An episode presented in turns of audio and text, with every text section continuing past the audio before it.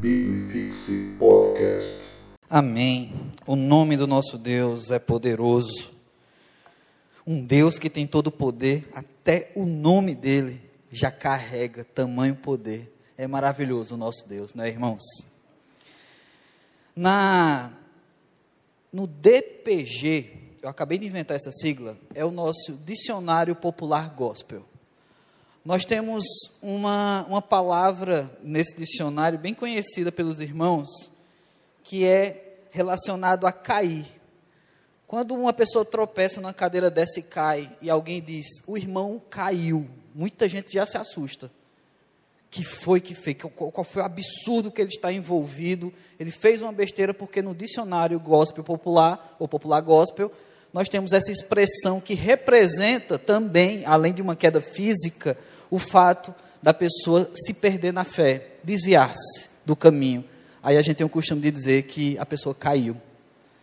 E também, concernente a, a, a essa expressão, a gente tem a expressão levantar-se. Inclusive, a própria palavra de Deus, o que torna até um, um jargão gospel também, que o cair é do homem, mas o levantar é de Deus. Então nós temos também a palavra do levantar como um agir de Deus, algo sobrenatural de Deus que nos faz sair dessa queda, nos faz sair muitas vezes do chão da tristeza, da solidão, seja lá qual seja qual for o sentimento. Então, levantar-se também é muito presente, principalmente no linguajar de Jesus. Jesus, em muitos dos milagres que ele realizou, Inclusive, o que a gente vai ler hoje aqui, ele tem um ponto de, muito interessante sobre esse chamado de Jesus a se levantar. E por isso, é, nessas próximas quartas-feiras últimas desse fatídico ano de 2021, nós vamos trazer essa série cujo título dela é Levanta-te. É um chamado de Jesus para a gente se levantar, porque realmente muitos de nós não estamos caídos na fé, nem na vida cristã, mas muitas vezes estamos desanimados. Precisamos dessa mão de Jesus, desse chamado de Jesus, desse incentivo que só Ele pode dar e dizer: levanta-te, se levanta. E é assim que a gente precisa, como igreja, como povo de Deus, e ainda como um povo que precisa ter resposta a um povo sem Deus ainda. Mas quando uma pessoa sem Deus vê o povo de Deus se levantando, mesmo muitas vezes cansado e abatido, eles, eles vão dizer: alguma coisa tem. Rapaz, esse Deus desse, desses crentes tem alguma coisa. Esse Deus é poderoso, assim como nós cantamos que o nome de Deus é poderoso. Então, muitas vezes, irmãos, o ato de um crente que está passando por uma barra difícil, uma, uma vida difícil, uma situação difícil, e ele se levanta com essa ajuda de Deus, o próprio ato de levantar-se já é evangelístico, já chama a atenção das pessoas, porque muitos acreditam que, dependendo da queda, a pessoa não consegue mais se levantar.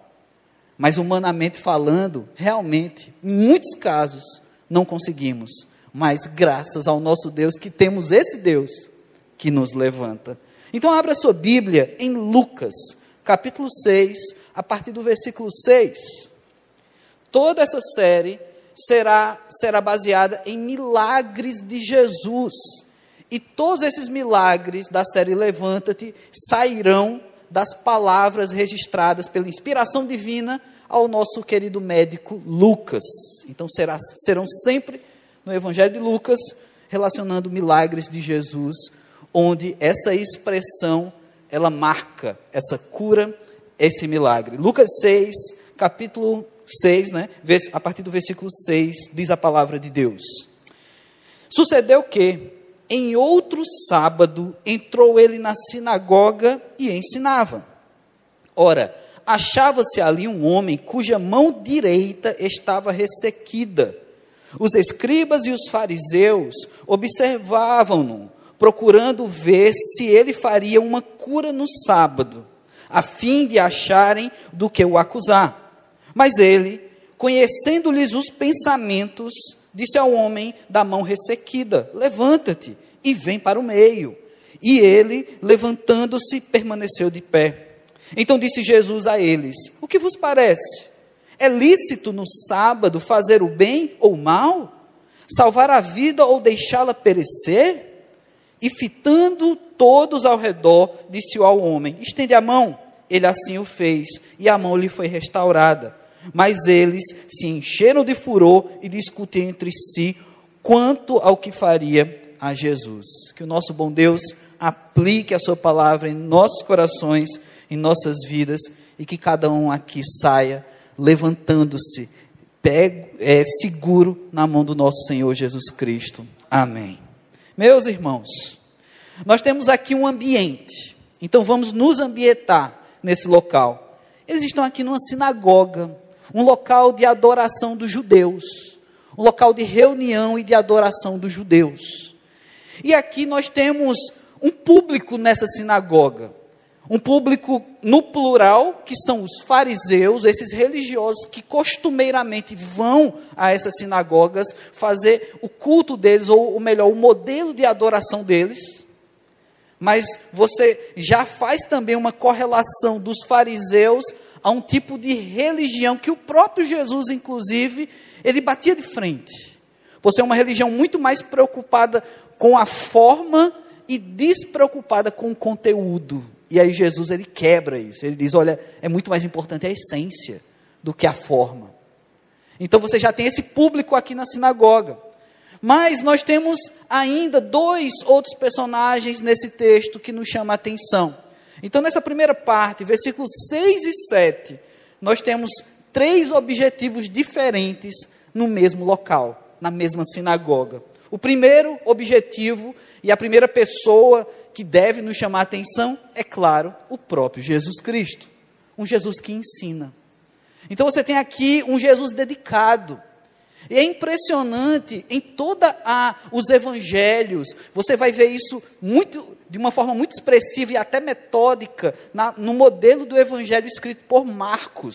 Mas Lucas, em vários momentos você vai ver isso também, que é o quê?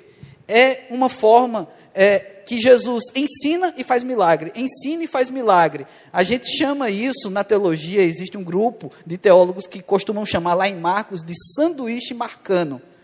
É um sanduíche, é dois ensinos e o, e o miolo uma cura, ou o contrário, duas curas e no meio um ensino. E era a forma que Jesus tinha, tanto de atrair a atenção das pessoas, como também de aplicar ali uma lição nas pessoas. E aqui nós temos então essa sequência, esse sanduíche de ensino, milagre e ensino, nesses versículos que nós temos. Então, o primeiro que deve nos chamar a atenção é Jesus que ensina. E o que a gente precisa aprender sobre os milagres de Jesus, nos convidando a nos levantar, é que a gente sempre tem algo a aprender com Jesus. Às vezes aprendemos na queda, às vezes nós aprendemos é no chão, mas quando estamos nos levantando, há também outras lições a aprender.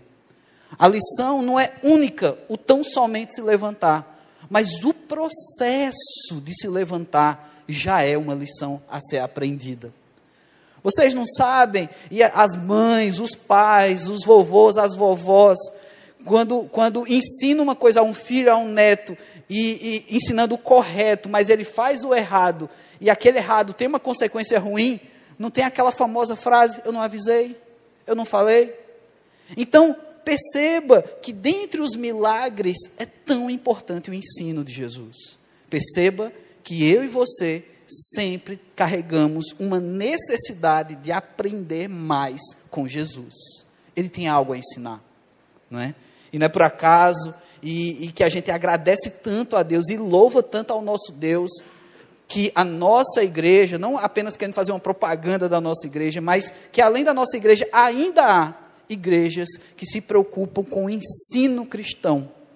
A gente sabe da importância do ensino proclamado no púlpito, mas a gente sabe que também há possibilidade de ensinar ainda mais, com ensino mais focado, como por exemplo numa escola bíblica. Ainda há igrejas que se preocupam com o ensino de Jesus.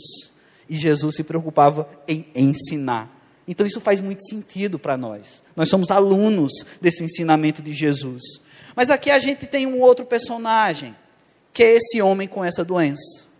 É citado então aqui, nesses dois primeiros versículos, que se achava ali um homem com a mão ressequida. Ele carregava consigo é, essa enfermidade, essa doença, ou, ou, ou é, essa dificuldade de locomoção de uma das suas mãos. E esse homem não é dado um nome, para esse homem não é dado uma função, nem sequer o que ele fazia ali nesse momento na sinagoga. A gente tem outras situações de cura, onde pessoas com alguma deficiência, com alguma doença, iam lá pedir doações, pedir esmola na porta da sinagoga. A gente tem situações assim na Bíblia. Mas, em específico, esse homem, que não é citado o nome, também não é citado o que ele estava fazendo ali, apenas que ele estava ali. Então, já temos aqui um desenho: é uma sinagoga, você tem um Jesus ensinando, e você tem um homem que é achado ali com esse problema na mão. Mas aí você tem, como eu falei, um plural de outras pessoas, que são os fariseus. E eles tinham ali uma intenção. A intenção de Jesus era ensinar. A intenção desse homem com a mão ressequida, a gente não sabe. Talvez ser curado, talvez. Mas não temos com precisão qual era o intuito desse homem. Mas os fariseus, a Bíblia deixa bem claro qual era a vontade deles era encontrar alguma coisa para acusar Jesus. E é, o texto segue, e no versículo 8 em específico, é o versículo principal da nossa palavra aqui, ele vai dizer que Jesus, conhecendo o pensamento desses homens, imagina você, estando num ambiente onde a maioria das pessoas que ali estão, estão querendo te julgar, te acusar de alguma coisa, só que você sabe disso sem que fosse necessário eles falarem, Jesus já sabia. Ainda assim, Jesus, conhecendo os pensamentos, aí Jesus se dirige ao homem, da mão ressequida, e pede para ele se levantar. Pede para ele ir para o meio, onde ele estava ali, no meio daquela sinagoga. O meio é o local de total atenção. Pense na sinagoga, não nesse formato de templo que nós temos aqui, mas na sinagoga que tem um formato mais circular, onde o centro fica dentro da atenção de todos. Se a gente colocar uma pessoa no centro daqui desse templo, nem todo mundo vai conseguir ver, né? Vai ficar bem atrás da sua cabeça para quem está do meio para frente. Mas no modelo de sinagoga que era construído até para ajudar na propagação do som da voz, quando não tinham caixas amplificadas, ela tinha um formato um, um tanto de anfiteatro. E ali esse homem no centro, ele foi alvo de toda a atenção. Jesus manda ele levantar e ir para o centro. O que eu acho interessante, que no milagre que ainda não aconteceu, mas nesse versículo 8, onde Jesus manda se levantar, ele já aponta uma diferença de outros milagres que a gente vai trazer nessa série. Porque normalmente, quando Jesus diz levanta-te, já é a cura. Porque se trata de pessoas que tinham deficiência motora das pernas, situações de pessoas acamadas, ou situações de pessoas que até já tinham morrido. E Jesus mandava levantar e levantava. Então, a ordem levanta-te estava totalmente ligada à cura. Mas nesse caso aqui, envolvia muito mais. Jesus manda ele levantar e ele não foi curado no ato de levantar-se. Ele foi levado para o centro da sinagoga. Então, o processo de cura ainda está para ser iniciado aqui. E eu fico tentando imaginar, irmãos, o que esse homem pensou nessa hora. Porque esse homem da mão ressequida, ele não tinha o poder de ler a mente dos outros ali. Jesus tinha. Jesus criou uma estratégia. Se está todo mundo aqui tentando me acusar, eu vou dar para eles um motivo. E chamou o homem para o meio, para que todo mundo visse o que Jesus ia fazer. Jesus podia curar onde, onde esse irmão estava, onde esse homem estava. Mas ele quis chamar para o meio porque havia algo a ser tratado ali. Quando Jesus chama esse homem, então ele se levanta, ele atende ao chamado de Jesus. Essa lição, irmãos, ela é extremamente importante para um chamado de Jesus a levantar-se. Para um término de um ano tão difícil para nós e uma expectativa de um novo ano com dias melhores e ser chamado por Jesus para se levantar. Talvez o ato de levantar, irmãos, já não seja a realização do milagre, mas seja o início de um processo, o início de uma lição, de um ensinamento de Jesus. Porque eu sei que quando a gente está passando dias difíceis, tempos difíceis, A gente quer o milagre imediato. A gente quer a resolução já. Porque afinal de contas, irmãos, quem é que gosta de sofrer? Quem é que gosta de derramar lágrimas? Até mesmo as pessoas que, por direito, estão derramando lágrimas pelo luto, é direito seu. Até mesmo essas pessoas, uma hora dizem: Senhor, eu não quero mais, eu quero uma novidade de vida, me ajuda a levantar. Mas, irmãos, nem sempre é imediato. Pode ser que seja um processo, pode ser que Jesus esteja lhe chamando para vir para o meio não de uma sinagoga, mas de uma sociedade, um meio do seu ambiente familiar, um meio do seu ambiente de trabalho, porque Jesus quer trabalhar a sua vida e a vida de quem está perto. Porque através desse levanta-te, através desse milagre de Jesus, ele pode ensinar tanta coisa. Muitos de nós temos histórias já aqui para contar sobre milagres de Jesus, que nós aprendemos mas será que você consegue mensurar quantas outras pessoas aprenderam com o seu milagre, com o milagre que Jesus fez na sua vida? Às vezes a gente nem consegue mais mensurar. A gente já fez culto de gratidão, a gente já chamou o PG para falar o que Deus fez, e às vezes a tua história já está indo de boca em boca e abençoando vidas, e você não faz ideia de quantas pessoas são alcançadas pelo milagre que Jesus fez na tua vida. Então, esse processo de um Jesus que chama para o meio esse homem, ele pode estar acontecendo na nossa vida também, eu não sei. E que de repente, a gente com esse anseio de viver a novidade, de viver o milagre, não, não curte, entre aspas, esse momento, esse processo de que Jesus está usando a sua vida para ensinar. Isso é importante, irmãos. Isso se trata, como eu falei no começo, desse milagre de Jesus, da atividade de Deus milagrosa na sua vida, já ser um ato evangelístico, alcançando outras vidas através da sua história. Jesus chama então esse homem, e esse homem, então, levado ao meio, ele permanece de pé. A Bíblia aqui, ainda no versículo 8, diz isso, e, e, e traz essa impressão de que o homem está ali, tipo, eu não sei o que vai acontecer, mas aqui eu vou ficar. Jesus mandou, eu vou ficar. É isso que acontece, irmãos. A gente tem que estar atento à voz do Senhor. Às vezes é isso que Ele quer, Ele quer te chamar e Ele quer te deixar numa posição. E às vezes a gente não entende isso. Mas eu pergunto uma coisa para você: e quem disse que a gente tem que entender tudo? Eu não tenho essa resposta. Você vai olhar Bíblias de estudo, pregadores trazendo esse texto.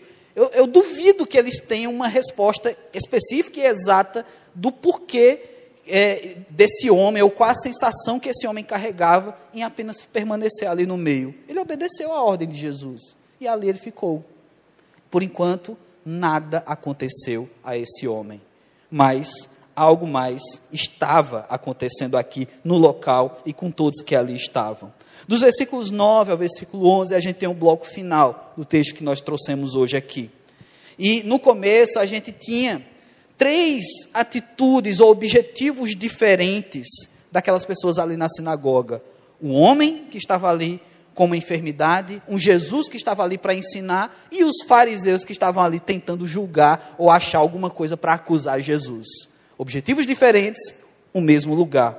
Agora nós temos três atitudes nesse mesmo lugar. Entre os versículos 9 e o versículo 11, a gente tem mais uma vez Jesus Cristo. Agora ele questiona os fariseus. Jesus, no versículo 9, ele pergunta: será que, o, o que é que vos parece, né? O que é que vocês estão pensando que eu estou fazendo aqui? Se é lícito no sábado fazer bem ou mal, salvar a vida ou deixá-la perecer? Os fariseus estão tentando acusar Jesus de fazer um trabalho no sábado, porque na religião era impedido qualquer homem de levantar um peso, de fazer qualquer tipo de trabalho que era configurado na religiosidade judaica, ainda é o sábado, o dia do descanso, então é zero esforço.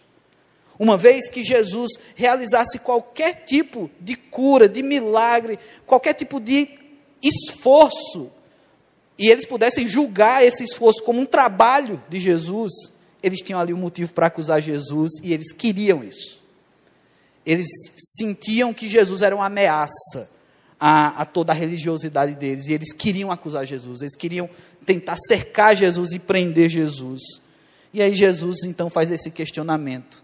Esse questionamento, irmãos, está dentro do que Jesus está fazendo desde o começo, no versículo 6 que nós lemos, ensinando. As perguntas bíblicas, elas não são questionamentos para deixar a gente, como a gente costuma falar, no vácuo, sem respostas. As perguntas servem para atrair nossa atenção na busca pelas respostas. E aqui Jesus então pergunta aos fariseus, e é algo que Jesus tem que perguntar também para mim e para você. O que que parece para vocês? Quando Jesus chama alguém para ser curado, o que que nos parece? Claro, irmão, você que é crente, você que conhece Jesus Cristo, você já sabe o que, é, o que isso parece. Se Jesus chama alguém com uma enfermidade, é porque ele vai operar milagres. Agora pense você, se você tivesse a cabeça desses fariseus. A intenção deles não era ver milagre. A intenção deles não era ver aquele homem adquirindo um, um, um, poder de Deus de tal modo que a mão dele ficasse curada na frente de todos os olhos, sem remédio, sem tratamento, algo sobrenatural. Os fariseus não estavam procurando isso. E infelizmente, tantas e tantas pessoas na nossa sociedade não acreditam em milagres.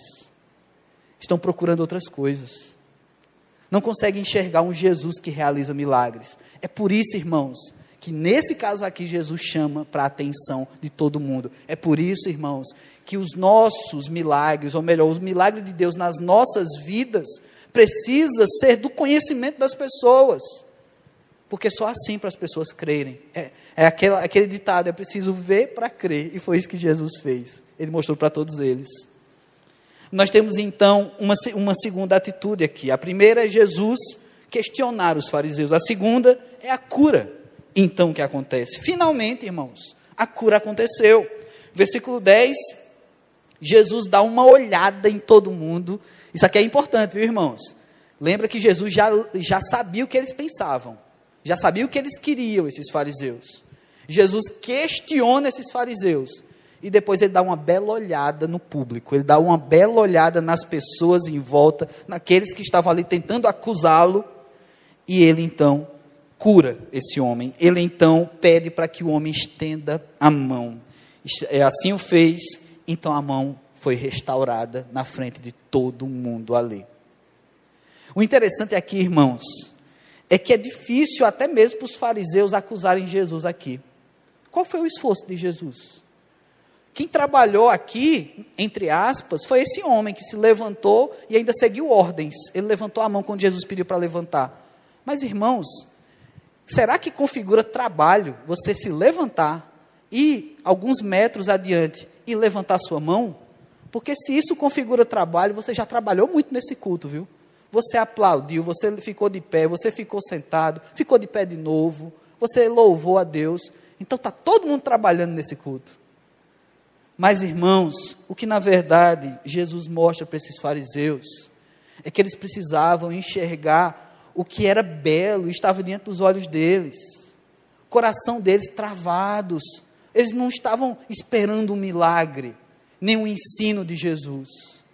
Mas foi isso que eles encontraram. A gente vive num mundo que onde pessoas que não acreditam em Jesus, não acreditam no poder de Deus, estão desesperançosas. Estão achando que não vale mais nada a pena, porque afinal de contas a gente trabalha tanto e aí vem uma doença e leva. Acabou-se. Leva o dinheiro, leva as vidas, acaba com a alegria das pessoas. Pessoas sem Deus vão enxergar desse jeito.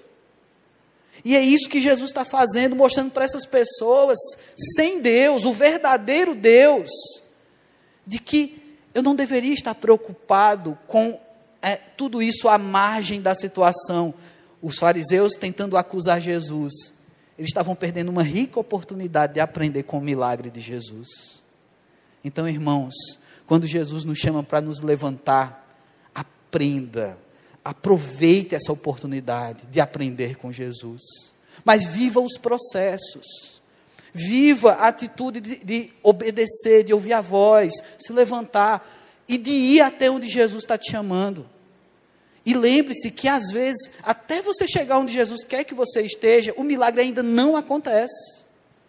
E que talvez ali no processo, Jesus vai operar um milagre na tua vida, mas nisso ele já, ele já fez um chamado lá atrás. Levanta-te. Você precisa se levantar. Você precisa se erguer. É uma ação muscular do homem. Jesus pediu para que ele fizesse aquilo. Não foi Jesus que foi lá e levantou. Jesus disse: faz o teu trabalho, faz, faz a tua obra, porque eu estou aqui para fazer a minha obra. Assim Jesus fez com esse homem. Por fim, para completar esse bloco de texto, eu tive que ler o versículo 11, que fala da reação raivosa dos fariseus. A gente tem essa terceira atitude. A primeira atitude é o Jesus questionando os fariseus, a segunda é a cura milagrosa, mas a terceira, esses fariseus ficam com raiva. Olha, irmãos, eles perderam a oportunidade de aprender. Jesus ensinou. A aula está prontinha.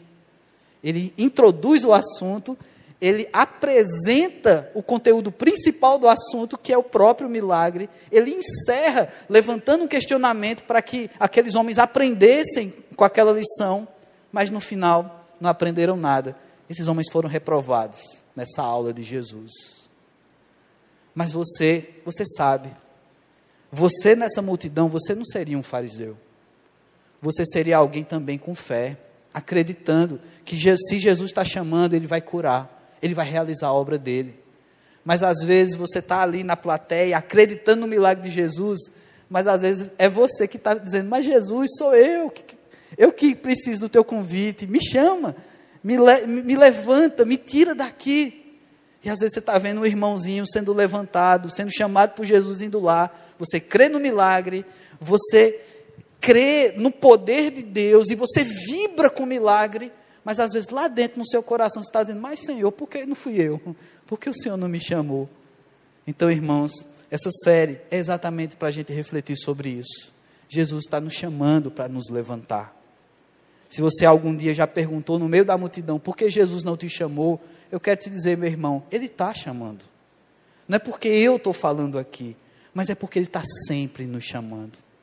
Ele está sempre oferecendo a mão. Ele está sempre é, nos fazendo nos levantar. Porque não é isso.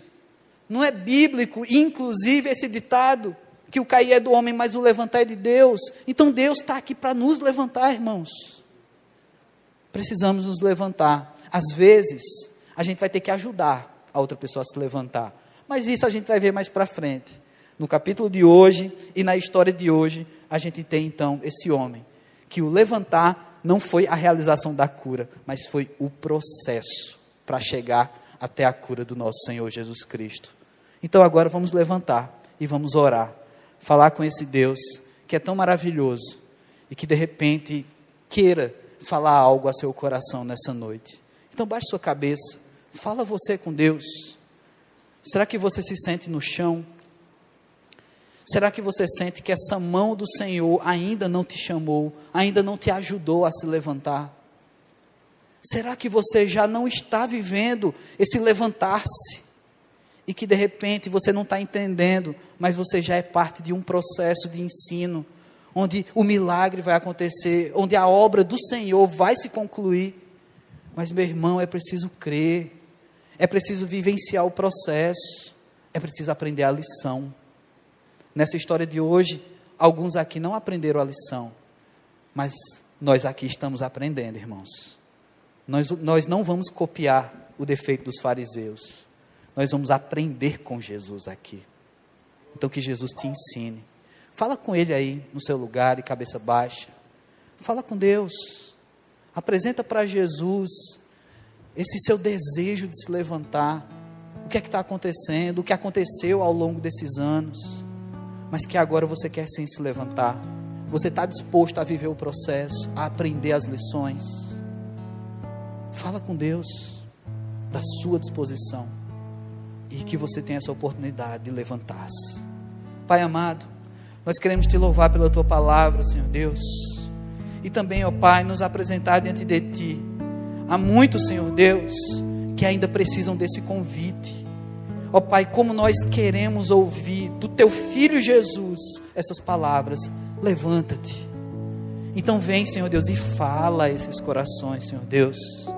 Aqui nesse lugar, ó Pai, aqui na igreja, na igreja que se estende pela internet, alcançando tantas casas, tantas vidas, ó Pai. Se há pessoas, Senhor Deus, carentes desse convite. Então chama, Deus. Chama a levantar-se. Levanta aqueles que não têm forças para se levantar, Senhor Deus. Mas, Pai, que haja clareza, Senhor Deus, no coração, que haja, Senhor Deus, clareza nos ouvidos para entender que é o Senhor que está chamando, que é o Senhor que está oferecendo a oportunidade de levantar-se. Levanta o teu povo, Senhor Deus. Ó oh, Pai, depois desses quase dois anos, Senhor Deus, em meio a tudo isso que nós estamos vivendo, há tantos crentes abatidos, Senhor Deus. Então levanta o teu povo, ó Pai, que possamos testemunhar, Senhor Deus, que o Senhor é o Deus de milagres, o Senhor age, continua agindo, Senhor Deus. Nos ensina cada lição que precisamos vivenciar. Enxuga as lágrimas, Senhor Deus, do teu povo, ó Pai. Mas levanta a tua igreja, Senhor Deus. É assim que nós oramos. Em nome de Jesus Cristo.